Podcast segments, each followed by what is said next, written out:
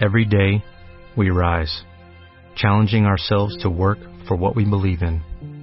At U.S. Border Patrol, protecting our borders is more than a job, it's a calling. Agents answer the call, working together to keep our country and communities safe. If you are ready for a new mission, join U.S. Border Patrol and go beyond. Learn more at cbp.gov/careers. Son las 10 de la mañana y a las 10 de la mañana lo único que México escucha es Muy buenos días, cuentavientes. Bienvenidos a estos W Radio. Son las 10 4 de la mañana. ¿Cómo va la vida en este precioso ¿Cómo amanecieron? Bienvenidos a W Radio. Buongiorno, cuentavientes. Siéntete 96.9 96.9 FM. W Radio Siéntete 96.9 con Marta de Baile 96.9 FM. solo por W Radio.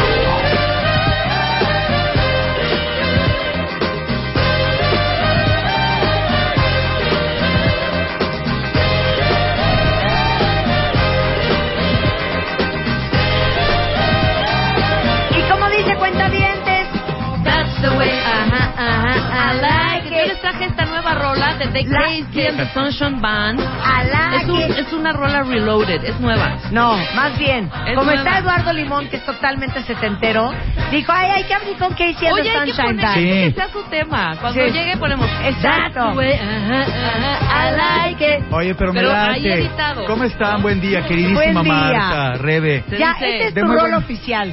Me ¿Qué gusta. dice la banda? Yo soy más bien rockero. No, no vamos a abrir con Jethro Tull. No Ni- vamos a abrir con Ni- Jethro. ni- ¡Súbele! Ni con los Beatles. Merece. Aparte, ¿saben qué me da risa esta canción? ¿Mm? A ver, sentados donde estén, traten de bailarla. Súbele.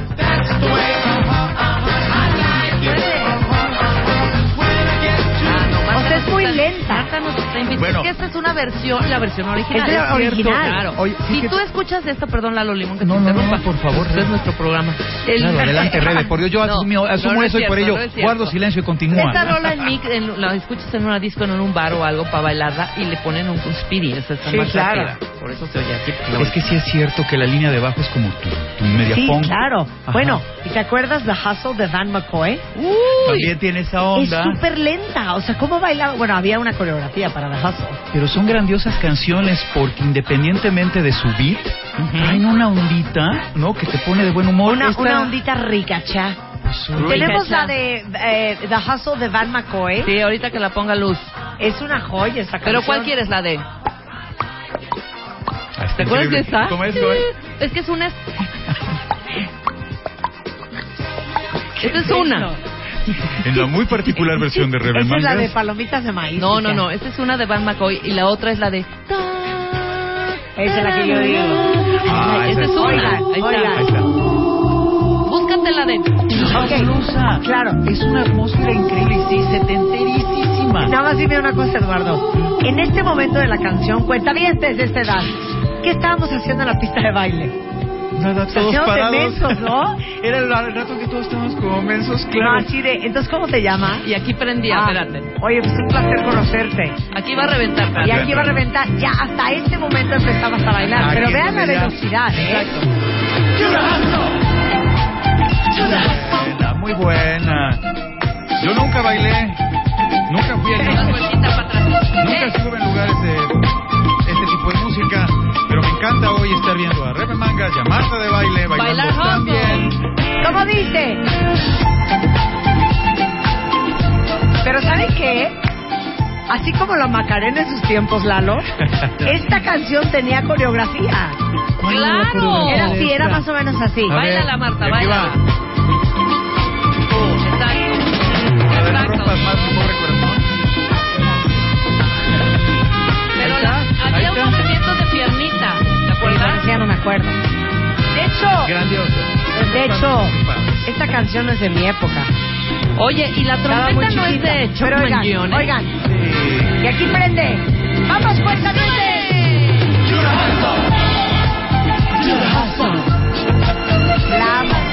Ponme esa, ponme la de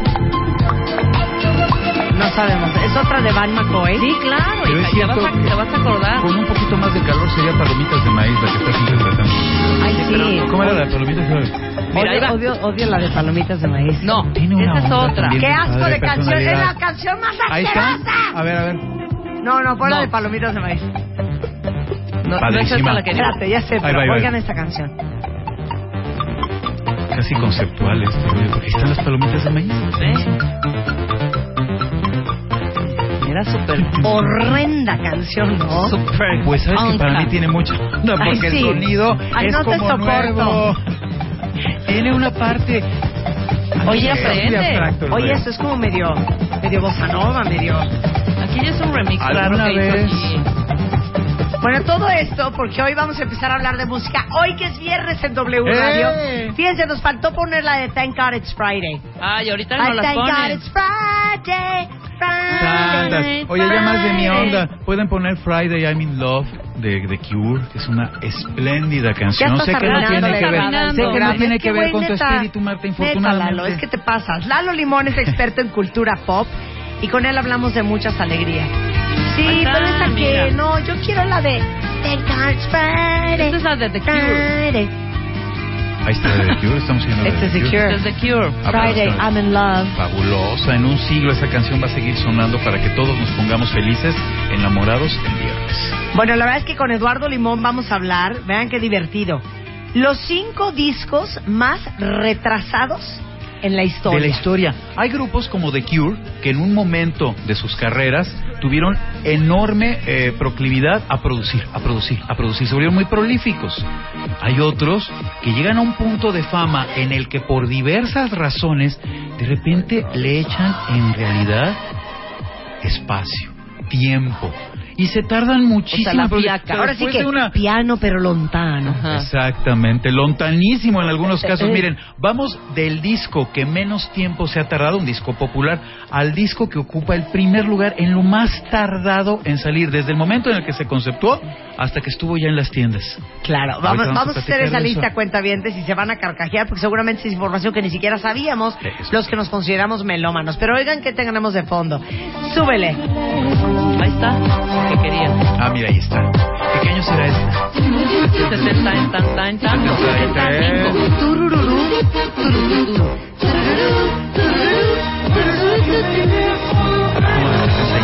Esta es la de... ¿De quién es Thank God It's Friday? No es como de Saturday Night Live. Sí, por ahí. A ¿no? Love and Kisses, claro. Love and Kisses. Claro, ese grupete. ¿Cómo no? Bueno, en fin. Vamos a empezar con La lista. De los cinco discos más retrasados. Los Híjole, más no puedo con los retrasados. primeros, ¿eh? Uno No espera puedo que- con los primeros. Uno espera que salgan y salgan y salgan y nunca salen. Bueno, primer caso. Digamos el quinto lugar en nuestra lista de los discos más retrasados. Escuchemos. No puedo. No puedo. Yo tampoco.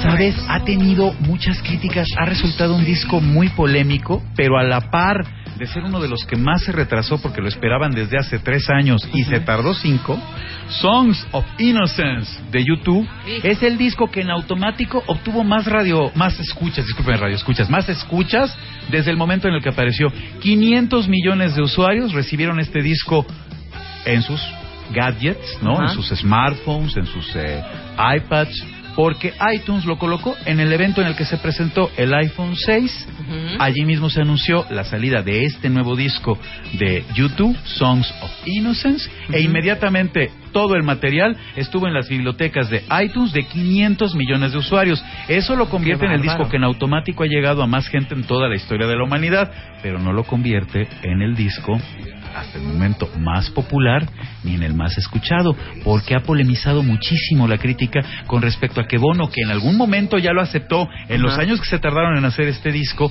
ha pasado por una especie de hueco creativo que tiene a YouTube como lo que yo defino Hijo, es para muchos de los que fuimos fans de ellos durante muchos años, una especie de esas chavas con las que anduviste, Ajá. que en su momento las quisiste un montón y te Después la ya se volvieron increíble. un pan bimbo. Un, Pues un ahora plan. ya te da gusto verlas, o sea, ya son tus ex chavas, eso es lo que a mí me pasa con YouTube. Yo la- los veo, me pongo muy contento, no recuerdo puedo, cuánto. Pero los a mí ya me quise. caen muy mal, ¿eh? Sí, creo que Punto. mucha lana llevada a un extremo en el que Bono, queriendo resolver en su momento cosas a nivel políticamente correcto y después No, y ocasionando el marketing más de la broncas de las que estaba también no me resolviendo. gusta, ¿eh? No, es que sabes que ya no puedo Ya. ni con la voz de Bono, Lalo. Sí, ya se convirtió en un crooner, ¿verdad? Pero en Ya aquí en, como- en Twitter todo el mundo está de Marta, qué blasfemia. No, es que No. saben que no puedo ya con la voz de Bono, ya no puedo con Pues los lentes sí. de Bono, Sí, ya no sí. puedo.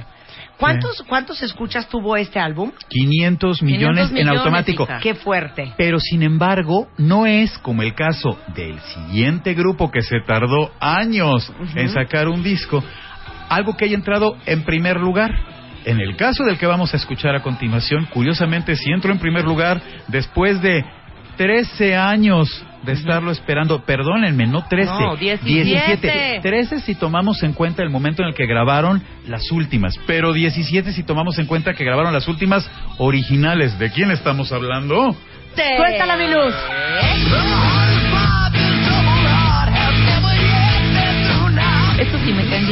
No, bueno, No, no me gusta. No, a mí sí, Guns, No Sí, no, N' tú no has Roses de son ser Guns nada N' Guns N' Roses. Nada Roses, Guns N' ¿verdad? Roses. Sí, ¿Cómo no? No, no.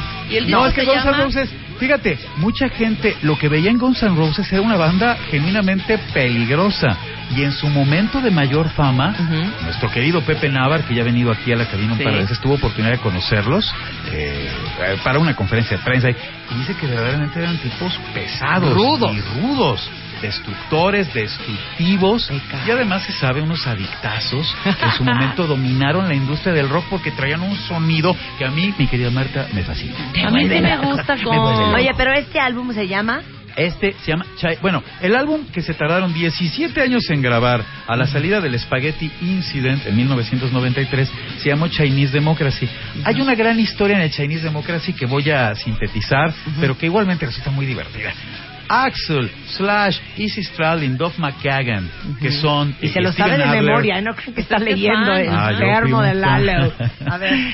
Ellos generaron en su momento una banda que tenía un sonido único. Bueno, como suele suceder con las cosas únicas, solitos se empezaron a desgraciar la vida entre todos ellos y particularmente el equivalente a Mick Jagger y Keith Richards en Guns N' Roses son Axl Rose y Slash, que claro. terminaron muy mal porque Axel, como sabemos, comenzó a enloquecer, se comenzó a apropiar del grupo y después de un rato se quedó incluso, fíjate, ganándoselos a los amigos con los que habían generado el nombre con los derechos de la marca Guns N' Roses, lo cual implica hasta la fecha una broncota legal entre Slash y Axel. Slash hace un tiempo fue a este programa muy padre que graban en Los Ángeles, el That Metal Show, y en algún momento el conductor le decía, oye, nada de lo que yo diga de Axel te genera ninguna mueca, no haces nada, ¿verdad? Y ponen la cámara sobre Slash, que está causado de brazos bien serio, nada más viendo. Claro, porque trae una bronca legal y es evidente que sus abogados le han pedido que no diga nunca nada en contra del que ahorita es el dueño de los derechos, porque se los están peleando. Slash es uno de los arreglistas importantísimos Sí, claro. en Guns N' Roses y ya no estuvo en este disco que se llama Chinese Democracy, para el que Axel había corrido a todos los ex músicos o ya se habían peleado con él, contrató a empleados y generó, fíjate nada más, a lo largo de 17 años, un disco que costó, y por eso es que me estaba confundiendo con la cifra, 13 millones de dólares. ¿Te cae? y que en muchas ocasiones fue echado a la basura por la simplérrima razón de que Axel llegaba de malas al estudio y las maquetas ya no le latían y había que borrarlas y comenzar a grabar todo. Otra vez todo. En aquellos años, en los 17 que se tomó, digo, Axel es un tipo que hace las cosas con calmita, ¿no? Digamos que se toma su tiempo. Axel fue entrevistado una vez a la salida de un concierto por la gente de MTV News. ¿Recuerdan cuando MTV todavía era un canal que transmitía primordialmente música? Y ¿Qué- había oye, noticiero. espérate, MTV. paréntesis. ¿No has visto el meme de la viejita de en mi tiempo MTV ponía música? Te digo una cosa, qué manera De darle en la torre. De darle en la MTV. torre a un Cambiar canal. el, Sí. ajá, cambiar el estilo de un Sí, canal hicieron. Reality, horrendo, 16 and Pregnant, No, horrible. Pero está, ay, ¿cómo no. se llama el, el programa este The que ha sacado? World. Ay, no, no, horrendo. Catfish es el programa que se ha sacado hasta premios Sí, y todo. Ese me parece que es No. interesantón. Bueno, Bueno, un día cerramos sale, paréntesis en TV.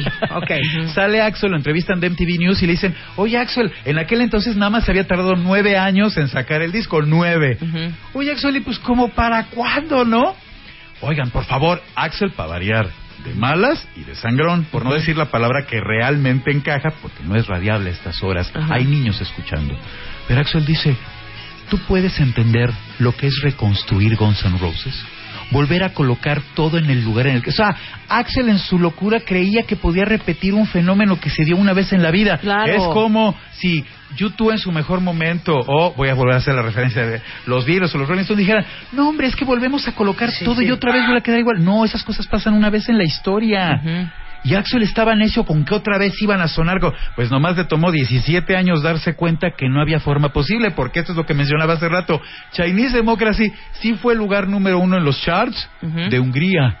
Cuando entró el disco a la venta, solo pegó de primer lugar durante muchas semanas en Hungría. Y me parece que en algunas poblaciones suecas, finlandesas y por alguna razón también noruegas, donde En, en Luxemburgo en también. Luxemburgo fue un hitazo. Claro, el disco no vendió creo que ni un millón de copias, naturalmente. No Se trata de una 17 baja años. cualitativa del sonidazo que tuvo Guns N' Roses en su época de mayor esplendor Claro. a lo que sucede 17 años después cuando Pero a ver, es- claro. la peor imitación de Axel Rose que existe en este momento en la industria del rock es la que hace él. Axel Rose. En Chinese Democracy. Oye, Exactamente. pero te digo una cosa también. A ver, piensa. Ujú. Pensemos todos juntos. ¿Qué banda se ha ido muchos años y ha regresado mejor que nunca? Hijo, man. Gran pregunta. Uy, se me ocurren varias. A ver, A ver, una. No Dame sé una. si mejor que nunca, pero por ejemplo, Van Halen con David Lee Roth tuvo una gran época y con Sammy Hagar tuvo una gran época. No, creo que sí, tienes razón. Van Halen es No, un no, no, caso. pero a ver, esa es una sustitución de un vocalista. Ah, Bueno, dices pero que se como fue. Ah. que la banda que se fue muchos años Y que regresa. Mm, Está cañón, ¿no? pues ¿Cuál? sabes, mira, ¿Ni un curioso. Chicago? ¿Cuál? El siguiente lugar de la lista Ajá. tiene que ver con una banda que cuando regresó volvió a adquirir muchísimo respeto por parte de los fans. Pues sí puede ser. A ver, Aquí suéltala. estamos escuchando a... Are we breathing out or breathing in? Are we The Who. Pues ni más ni menos que The Who. The Who. The Who que 24 años Eminence después... Front. It's a. ¿Quién cantaba Eminence Front? Hoy grande pregunta, estoy recordar Front era de, este, no era de Roger Daltrey, No sé. ¿No? No sé, ¿para qué te? Bueno, como en muchos grupos, Roger Daltrey, Pete Townsend habían tenido muchísimas broncas. Como en Led Zeppelin, que Jimmy Page y Robert Plant también habían tenido, y por eso nunca volvió a salir un disco de Led Zeppelin. Sí, nunca. De hecho, tiene una anécdota buenísima. Ahorita me acordé, es una gran anécdota. Pero espera, antes que la cuentes. Bueno, Entonces, The Who regresa 24 años después, 24 Lalo. años después con un disco que se llama Endless Wire. Ok, ahora sí, échate la anécdota. Bueno, en el caso de Led Zeppelin, que por la misma época estaba tratando de sacar un disco, hubo un punto en el que se encontraron Jimmy Page y Robert Plant. Y Robert Plant dijo, ya chole de estar peleados. Sería bien padre que otra vez Led Zeppelin, imagínense, Led. Zeppelin saliera otra vez con un disco. Se acercó a Jimmy Page y le dijo, Jimmy, es momento Y Jimmy. de que nos demos un abrazo y de que me perdones. Y. Robert Plant se hinca y Jimmy Page no lo pela y pasa a un lado y con ello queda en aquel entonces, porque ahora ya se llevan bien, cancelada la posibilidad de que Led Zeppelin regresara a los escenarios. Robert Plant declara algo muy simpático porque dice, bueno, ¿y qué hiciste tú? Le pregunta al Ujú. periodista, dice, pues yo aproveché para amarrarme bien los zapatos. Pues sí. Ya que pasó Jimmy Page a mí la No hinchado, manches. dije, pues vamos a ver cómo van mis agujetas. Y ahí se olvidó por completo y Led Zeppelin no salió, pero The Who sí tuvo oportunidad de que Daltrey, Pete Townsend volvieran a reunirse y sacaran el Endless Wire, que es un disco 24 años importante. después. Y además un disco que sí debutó en lugares importantes en los charts y que sí está incluido dentro de la discografía oficial de The Who, pese a que en su grabación no intervinieron todos los miembros originales, cosa que también sucedió con un disco del que vamos a platicar en un ratito más antes de detenernos en este tercer lugar como en los discos más retrasados de la historia, en el que quizás sea bueno, para mí realmente es quizás el grupo estadounidense más querido localmente. Aquí solo lo conocemos por una rola, Sí. que es la que todo el mundo pone. Hay una estación, dicen, hermana, pero en realidad es una estación del cuadrante que la pone yo creo que 100 veces diarias. ¿Cuál? ¿Cuál? ¿Puedo decir el nombre de la estación? No ¿Cuál? creo. Ay, claro. En Universal Stereo, La cada corte a la hora ponen Hotel California. Todo el Pero día... espérame, Hotel California no es de The Who. No, es que ahora estamos brincando. Ah, ya al estás en el siguiente Eagle. lugar. Yo dije. Lalo, estás cometiendo un error. No, ahí sí vienen todos tus cuentavientes y me balacean. Imagínate confundir a The Who con No, The estaría muy Eagles. cañón. Yo así de no, Lalo, no es No, Hotel California. perdóname, Marta. Es Eagles. es-. Lalo. Oigan, razón. pero es que Me imagínate. estabas viendo con cara de. Imagínate no cometas 24 ese años. error. O sea, literal. Es como si Rebeca y yo nos fuéramos de la radio Ujú. y yo regresara hacer radio 20 a los después. casi 70 años. Sí, claro. Bien. En el caso de The Eagles, tardaron 28 años en sacar un nuevo disco. 28 años, el disco se llama Long Road Out of Eden. Eden, Ajá. ¿verdad? Estoy mencionando Sí, lo muy bien, que Long tienes. Road Out of Eden. Eden. 28 años después, pero la maravilla es que en Estados Unidos son nuevamente recibidos con los brazos no abiertos, abiertísimos. El disco fue primer lugar, lo estuvieron programando muchísimo. Se trata verdaderamente de una producción que tuvo muchísimo empuje. Oigan, pero les digo una cosa. A ver, pensemos que cuando The Eagles escribieron Hotel California, que es como los 70, En los 70. esta gente tenía más o menos 20 años.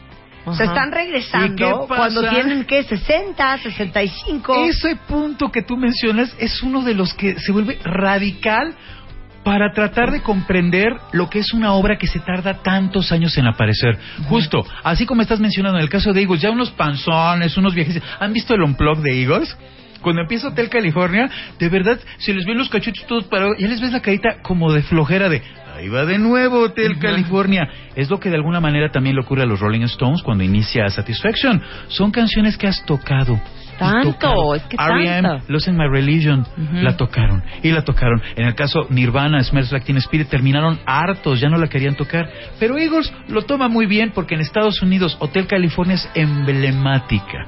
Emblemática. bueno, ya, este disco con el que regresaron 28 años después, Long Road Out of Eden, fue número uno en los Estados Unidos. Y No, permaneció fue número como- uno. Estuvo de verdad en las listas como unas seis, ocho semanas. O sea, la gente los adora. Tal cual como mencionas. Pueden regresar panzones, canudos, Y ¿no? siguen gritoneando. sería, sería te voy a decir Pelones. como qué. Yo me acuerdo en los 80s, principios de los 90s, Mm. que fui a ver en concierto y ya estaban ancianos en esa época, Ah, Chicago. Claro. ay, Imagínate regresar a. Chicago en Claro, el, en el, en el creo que Orange Bowl o uno de esos o en el Los Ángeles y Amphitheater. fuiste feliz. Fui muy feliz, pero no me imagino que de Chicago regrese ahorita 40 años después. Pero hubo algo de Chicago bueno. hace poco, ¿no? No sé, que no más de 5, 3, 2 años. 5, 3, 2, Por ahí, 5 Oye, pero, años. tu, tu proporción es tan Ponle precisa. Dos, ponle dos o tres años, se juntó, hubo un concierto, por favor. Bueno, Chicago ha venido Sí. un montón de veces a Sí, México. claro, pero no Pero han ya no han un nuevo sacado un nuevo disco, claro. no. Ok, regresando del corte con Lalo Limón, nos va a decir, de estos cuatro primeros discos que se tardaron entre 5 y 28 años, Exacto. ¿quién se lleva la corona en el retraso más grande en regresar a los escenarios en W Radio?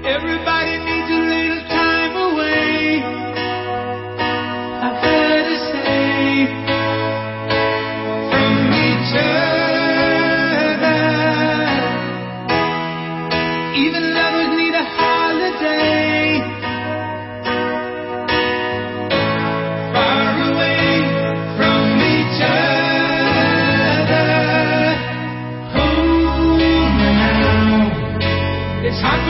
Say I'm sorry.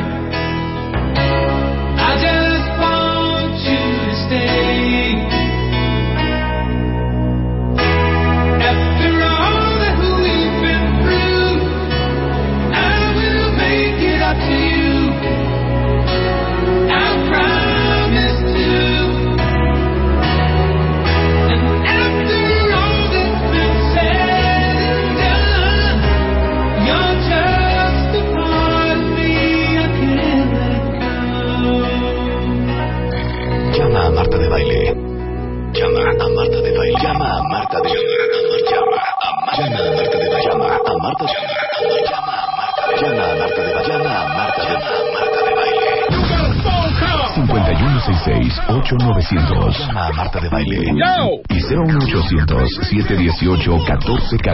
Llama a Marta de Baile. Llama a Marta de Baile. Marta de Baile en W. René Calle 13 is in the house. Tu voz interior, cállate y escucha. Los besos, ¿por qué dicen tanto? Tu muerte supera el favor. El ejercicio, ¿cuánto es lo menos? Piel de chinita, ¿cómo se cuidan las asiáticas? Mua de octubre, 140 páginas. Pareja, cerebro, amor, salud, consejos y alegrías. Mua, octubre, en todas partes. Mua. Una revista de Marta de Baile. Tuitea a Marta de Baile. Arroba Marta de Baile. Tuitea. Tuitea. Arroba Marta de Baile. Tuitea. Solo por W Radio. Estamos de regreso con Lalo Limón, un expertísimo en cultura pop, hablando hoy viernes musical de las bandas que más se han tardado en regresar con discos. Ya hablamos en quinto lugar U2 con Songs of Innocence, que tardaron cinco años. Chinese Democracy con 17 años de, de letargo de Guns N' Roses. Roses. Endless Wire con 24 años de retraso de The Who. Y Long Road Out of Eden de 28 años de retraso de The Eagles. Efectivamente. ¿Quién se lleva la corona, Lalo, si quieres dar una introducción? La corona, digamos, en la lista convencional se la va a llevar el grupo que vamos a escuchar a continuación. ¿Qué es? ¿Eso qué es? The No tengo Yardbirds. ni idea. Ni The Yardbirds. The Yardbirds, pero... En el linaje del rock, en la monarquía que se integra, donde yo digo que Paul McCartney es el rey, bueno, el Elvis Presley es el grandísimo rey, pero me refiero, de los vivos ahorita el más importante, por supuesto, pues Paul McCartney. Bueno, en toda esa dinastía, Yardbirds merece un lugar especial porque pertenece a un subgénero que es conocido, o a un, a un subgrupo que le llaman, los supergrupos. Esto es, grupos que en su alineación original incluyen a talentazos que por sí mismos crean carreras solistas refulgentísimas. Imagínense, Yardbirds estaba integrado por Eric Clapton, Claro. por Jimmy Page Ajá. y por Jeff Beck, que es uno de los grandes músicos, acompañante de Rod Stewart en la primera parte de su carrera y también uno de los grandes bluseros de, de Inglaterra. Bueno, ¿qué pasa con Yardbirds? Que se separan y regresan con un disco que se llama Birdland. 36 No, bueno. Fíjate, si ya 28 nos parecía un montón. 36 años después. Este No disco salió en 2003. Bueno. Little Games es el último disco que había grabado Yardbirds, pero resulta que hay trampa y los fans se dieron cuenta. ¿Qué cosa es sacar el disco de un grupo que se llama Yardbirds, que era integrado por Eric Clapton, Jimmy Page y Jeff Beck, y volver a sacar un disco cuando ya no están como integrantes del grupo ni Clapton, ni Page, ni Beck? Formaban ya parte del proyecto Jim McCarthy, Chris Della, en fin, algunos de los del grupo original, pero los más importantes ya no entraban. Evidentemente, los Yardbirds de 2003 no son los Yardbirds de 1967 y los de 2014 que también por ahí andan circulando, pues tampoco lo son. Y además, en mayo de este año justamente se murió eh, uno de los de los integrantes originales y Dreya, que era también uno de los que tenía que ver con el primer espíritu de Yardbirds, pues ya desertó hace muchísimo. Entonces dices, a ver, ese es disco pero medio chocolate, ¿no? Porque dices, sí dice Yardbirds, pero ya no está ninguno de los integrantes Claro, pues no originales. tiene nada que ver con lo primero. Exactamente. Ahora, tenemos un pilón. Tenemos un pilón que ese sí rebasa todas las expectativas de tardades. ¿Qué debe de ser que hayas hecho un disco? Y ahorita les cuento una gran anécdota Sí. de qué pasó con él originalmente y volverlo a escuchar pues casi medio siglo después. Medio siglo. Imagínate que este programa lo volvemos a escuchar 45 años después.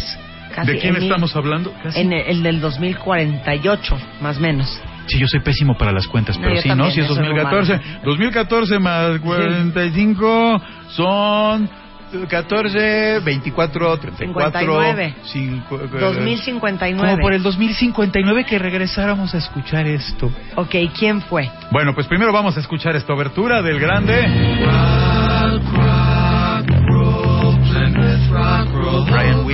Ah, ya, The Beach el Boys. fundador de los Beach Boys y Pero el ¿cómo líder. fue este regreso? ¿Hace cuánto? ¿Sabes qué ocurre? En 1966, Beach Boys, que ya estaba muy tomado por el genio de Brian Wilson, que es verdaderamente un músico destacable, iba a sacar el que en su momento, eh, después de Pet Sounds, que es como su obra maestra, dijo Brian Wilson, se va a convertir en el disco. Traigo el sonido nuevo.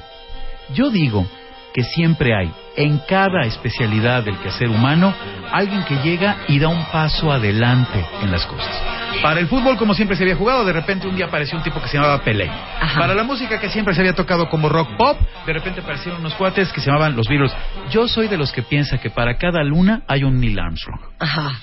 Siempre hay alguna persona. ¿Y The Beach Llega. Boys qué? Pues The Beach Boys iba a transformar el sonido del rock en 1967 con un álbum que se iba a llamar Smile. Pero ocurre que una semanita antes de que lo terminaran de prensar y el disco apareciera en las tiendas, Brian Wilson descubre en los anaqueles una onda que se llama Sgt. Pepper and the Lonely Hearts Club Band.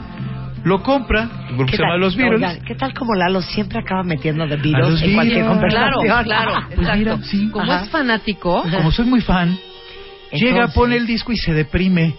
Porque dice, estos cohetes ya se me adelantaron. Estos traen el sonido del rock como va a ser por los próximos 30 o 40 años. Ya lo lograron ellos. Y se deprime a tal nivel que guarda las cintas por décadas y no vuelve a escucharlas porque dice, a nadie le va a interesar esta música Ahora que van yo a traigo decir ahora. que yo les copié a ellos. Exactamente.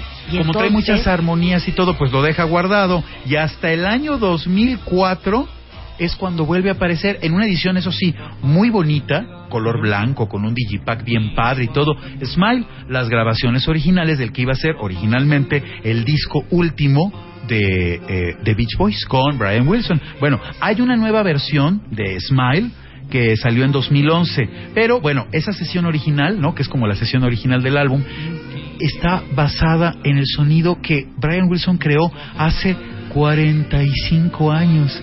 Y él mismo de manera muy veladita ha declarado que si bien es cierto, es un disco importante y un disco que a él le gusta muchísimo, no tiene que ver ya pues con el sonido que actualmente se está llevando en la industria. Tú escuchas a Muse, Arcade Fire, a tanto grupo genial de la banda más joven, pues ya no tiene mucho que ver con las armonías Claro, corales claro, que en su claro, momento se le ocurrieron a Brian Wilson. Pero el hecho es que Smile es como un disco para eh, aficionados muy elegantes que quieran capturar en uno de los volúmenes una parte de la historia Ay, del ya, rock. mi porque vida. como que es importante. Se llama The Smile Sessions. The Smile Y Sessions. salió en el 2000. En 2004 apareció la edición, digamos como el corte del director. ¿No? Como lo que ya tenía Brian Wilson, como esto es lo que me gusta y esta parte ahora que ya renové mi energía y que ya no estoy deprimido, vamos a subirle esta voz y vamos a meter este instrumento. Ese es 2004, como la eh, el corte original como la quería Brian Wilson. Y en 2011 apareció igual en Digipack y todo las sesiones originales del Smile, que son como las tenía pensadas en, mil, eh, en 1967 cuando apareció. Y perdón si hago mucha referencia a los Beatles, pero pues es que son grandiosos y en este programa yo me voy a encargar de No, bueno, tú propugnar tuviste siempre. la osadía la vez que hicimos la historia del rock en tres programas diferentes Ajá. de decir que hasta Donna Summer tenía de los Beatles. Pues sí. Y en una de esas hay grupos que se han tardado no tantísimo como estos, sino muy poquitito y que también tienen influencia Beatle. Esta no se va a transformar en una sección Beatle, pero pues ni hablar, siempre hay que ser apologéticos de esos grandes genios de la historia. Eres lo máximo. Sí, es una enciclopedia ambulante, Eduardo Totalmente. Limón. ¿eh?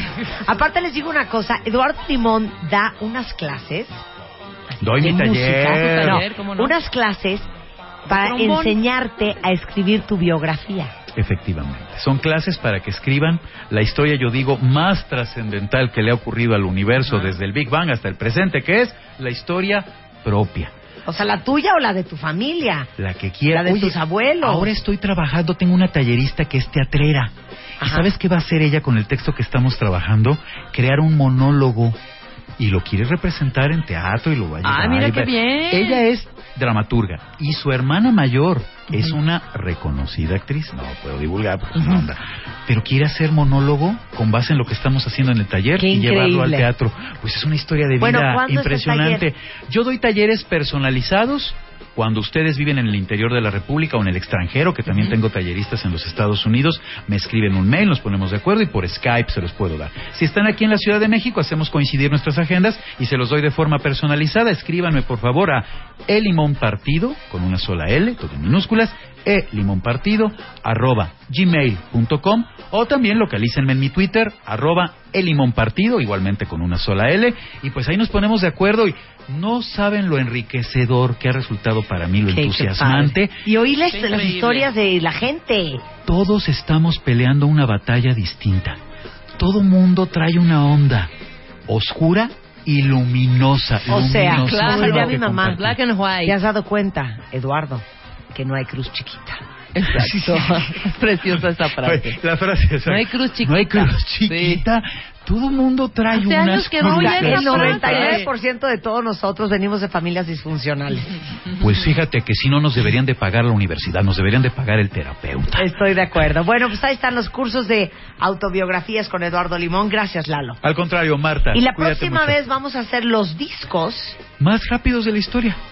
Gente ¿Sabes que que se hicieron en casi casi tres semanas? Hay discos que se han grabado en un día. Hay gente que llega, oye, pues ya traigo aquí la radio, sí, va así, no sé qué, pras, se prensa, salió, ya está el disco. El disco, lo entrecomillo. Pero por ahí salen cosas bien entretenidas. Si quieres la siguiente vez, La entonces siguiente vez. Gracias, Eduardo. más breves. Gracias, es Marta, el Limón cuídense mucho. Partido en Twitter para encontrar a Eduardo Limón. Un placer tenerte acá. Que tengan muy buen día, muy buen viernes. Cuídense. Gracias, Lalo. René Calle 13 es in the house. Tu voz interior, cállate y escucha. Los besos, ¿por qué dicen tanto? Tu muerte supera el favor. El ejercicio, ¿cuánto es lo menos? Piel de chinita, ¿cómo se cuidan las asiáticas? Mua de octubre, 140 páginas. Pareja, cerebro, amor, salud, consejos y alegrías.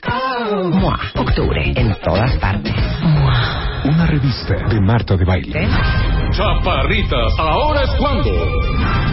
Para todas aquellas bellas damitas que no alcanzaron el 1.80, este es el momento para representar dignamente a nuestro país como la Chaparrita de Oro 2014. No pierdas esta oportunidad de altura. Mayores informes en wradio.com.mx y martadebaile.com. La Chaparrita de Oro 2014. Solo por W Radio. Permiso de gobernación. DG diagonal 2369 diagonal 14.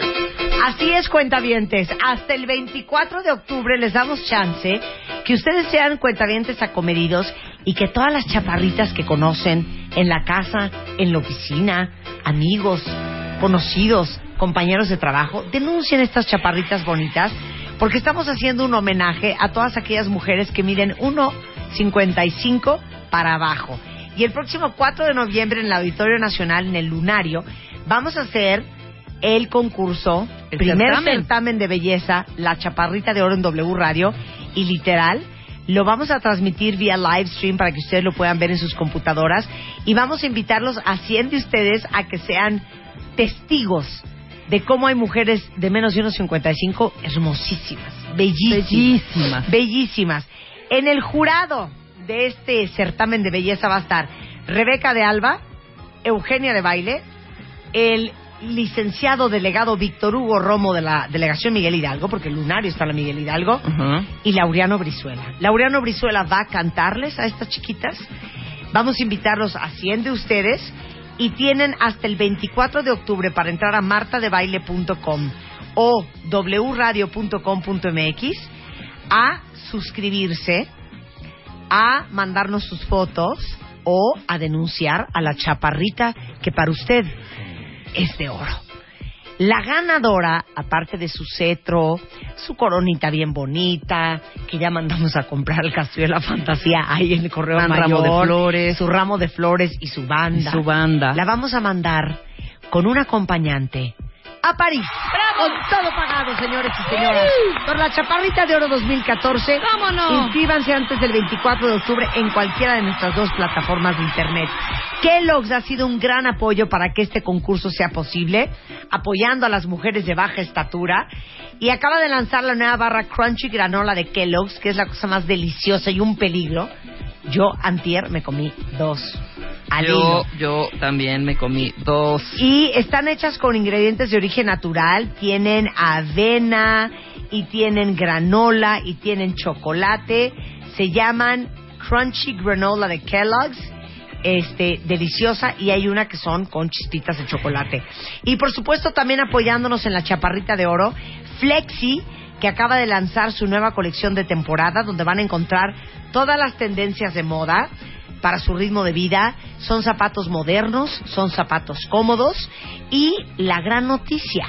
Flexi ya abrió su plataforma de comercio electrónico, entonces pueden comprar zapatos Flexi en flexi.com.mx o si están en Estados Unidos y aman los zapatos Flexi, también los pueden escoger, ordenar y se los mandamos hasta allá en flexi.shoes. Hacemos una pausa rapidísimo en W Radio y a ver, hablemos de lo siguiente.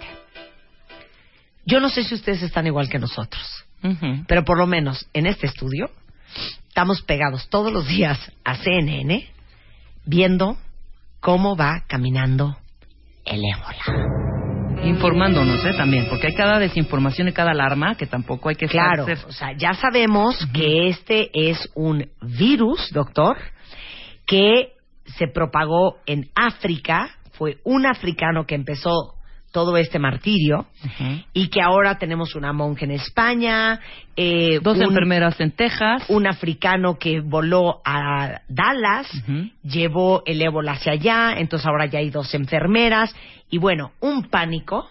Sí, porque que yo si no se sé- contagia en el avión, que sin, o sea, ¿sabes?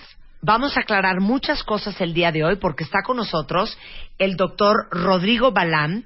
Él es ingeniero biotecnológico, maestro en ciencias, doctor en genética y biotecnología molecular. Con él vamos a hablar del ébola regresando del corte. Escribe a Marta de Baile. Escribe radio arroba martadebaile.com Radio arroba martadebaile.com Escribe